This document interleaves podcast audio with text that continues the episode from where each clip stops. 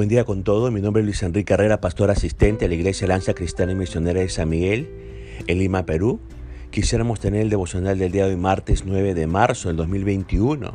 Hoy nos toca ver los capítulos 6, versículo 14, el libro de Éxodo, hasta el capítulo 7, versículo 7. Hemos querido titular a este devocional, es Él quien hace la obra. Y en este pasaje nosotros tenemos el contexto familiar de Moisés, allá en Éxodos capítulo 6, verso 14 al 25, pero también tenemos el contexto espiritual en el que sirvió Moisés a Dios, allá en Éxodo 6, versículo 26 hasta el capítulo 7, verso 7. Moisés nos presenta la genealogía de los primeros tres hijos de Jacob, Rubén, Simeón y Leví, a partir del versículo 14 al 16. Luego procede a detallar los descendientes de Leví para que sepamos algo de la familia extendida de los protagonistas principales del Éxodo, ahí en los versículos 17 hasta el 25. De esa genealogía aprendemos que Moisés era descendiente de Coat, el segundo hijo de Leví, según el versículo 18 de este capítulo 6 de Éxodo. Un detalle interesante es que, a pesar de los sufrimientos propios de la esclavitud en Egipto, los de la familia de Leví fueron personas longevas, como usted puede ver ahí en los versículos 16, 18 y 20 en la segunda parte. Esto señala la bendición de Dios sobre la tribu de Leví y explica por qué Moisés a los 80 años, según Éxodo 7:7, estaba listo para comenzar la misión de liberar al pueblo de Israel de la esclavitud en Egipto. Habiendo descrito su contexto familiar, Moisés ahora procede a resumir el contexto espiritual de su ministerio ahí, Éxodo 6, versículo 26 hasta el capítulo 7, verso 7. Ese ministerio se dio en el contexto de una debilidad personal que tenía Moisés ahí en el verso 30. Sin embargo, a pesar de esa debilidad natural, Moisés contaba con el gran poder de Dios. Es algo que tenemos que destacar. Ese poder hizo de Moisés un, entre comillas, Dios para Faraón, según el verso 1 de este capítulo 7 de, de Éxodo. El Señor constituyó, o digamos, levantó a Moisés como Dios, entre comillas, sobre Faraón.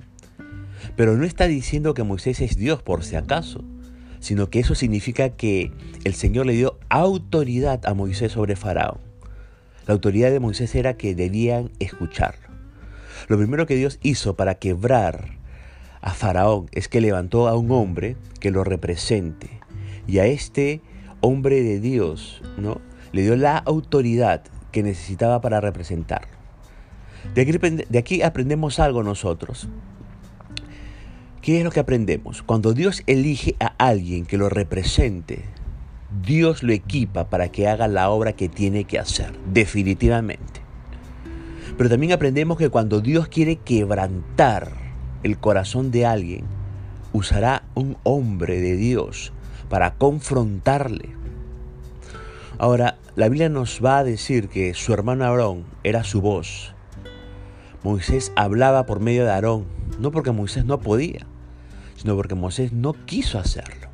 El verso de este capítulo 7 de Éxodo nos va a decir, dirás tú todas las cosas que yo te mande y Aarón tu hermano hablará, dice a Faraón, para que deje ir de su tierra a los hijos de Israel. Moisés recibió la autoridad del Señor, pero esa autoridad tenía un precio. Moisés no podía cambiar el mensaje. Moisés tenía que escuchar a Dios antes de hablar al faraón, y a pesar de su autoridad no podía tergiversar el mensaje.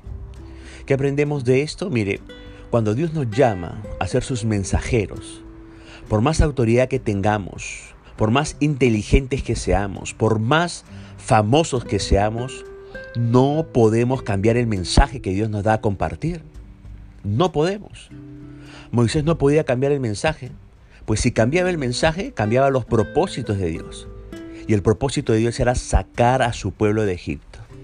Ahora, aplicándonos a nosotros, si queremos que las almas, las personas que no han tenido un encuentro personal con Jesucristo se salven, ¿Qué es lo que tenemos que hacer nosotros, los discípulos y seguidores de Cristo que hemos nacido de nuevo? No tenemos que cambiar el mensaje del Evangelio. Hay un solo mensaje y el mensaje viene de la cruz. Cristo murió y resucitó entre los muertos para darnos libertad del poder del pecado. Ese es el mensaje que nosotros tenemos que seguir predicando para que la gente se salve. El verso 3 va a decir, yo endureceré el corazón de Faraón y multiplicaré en la tierra de Egipto mis señales y mis maravillas. La única manera que Dios podía tener la atención de Faraón era por medio de las plagas, ya que el corazón de este hombre no era un corazón de cera, sino un corazón de barro. El corazón de Faraón era obstinado y había que tratarlo con firmeza y determinación. Al endurecer el corazón del Faraón, lo que el Señor quiere demostrarnos es que cuando nuestro corazón, en vez de derretirse, se endurece, necesitaremos dosis más grandes de dolor para entender cuánto Dios nos ama. El Salmo 119, verso 71 dice, bueno me es haber sido humillado para que aprenda tus estatutos. El versículo 4 de este capítulo 7 de Éxodo nos dice que a causa de la obstinación del faraón, la mano de Dios caería sobre Egipto. Por la obstinación de una sola persona, toda una nación sufriría las consecuencias.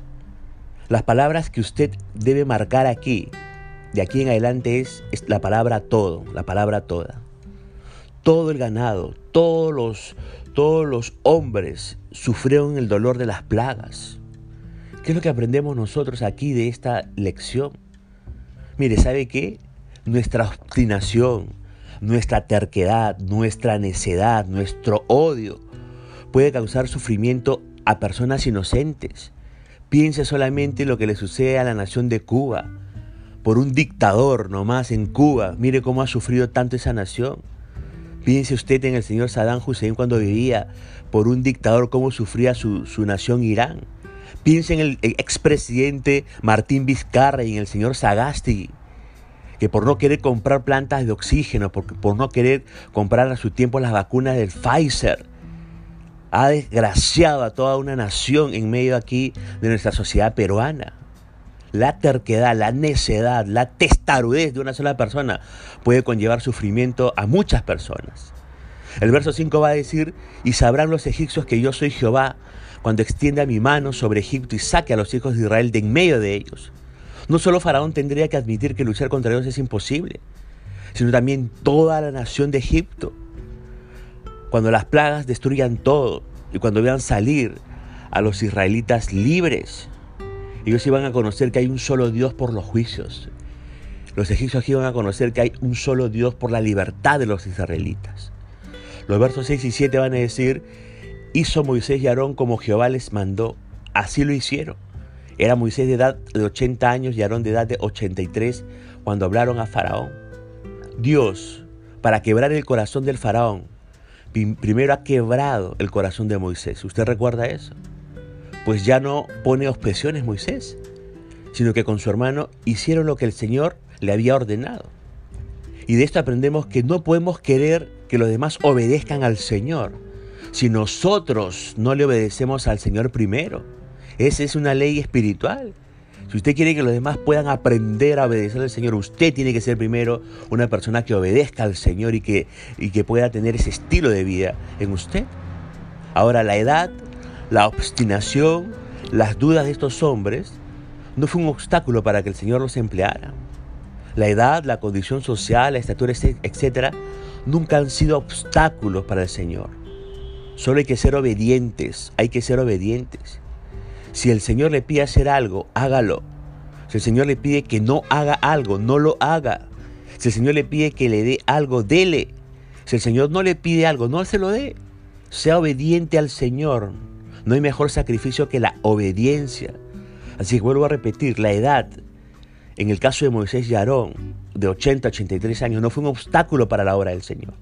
Porque era Dios quien iba a hacer el trabajo, no ellos. Dios era el que iba a hacer el trabajo. Y si usted está sirviendo a Dios, ¿no? Yo le pregunto, ¿en qué está confiando para que tenga, entre comillas, éxito en el servicio o en el ministerio? ¿En lo que usted puede hacer? o en lo que Dios puede hacer por medio de usted. ¿En qué está confiando? ¿En usted, en su fuerza, en sus habilidades? ¿O está confiando en el Dios que puede hacer maravillas a través de usted? Porque recuerde, por favor, Él es quien hace la obra. Ponemos punto final a la reflexión del día de hoy deseando que la misericordia, la gracia y la compasión del Señor alcance a su vida y a sus familiares que están pasando tiempos de prueba y de crisis. Que el Señor se manifieste a su vida y le bendiga ricamente.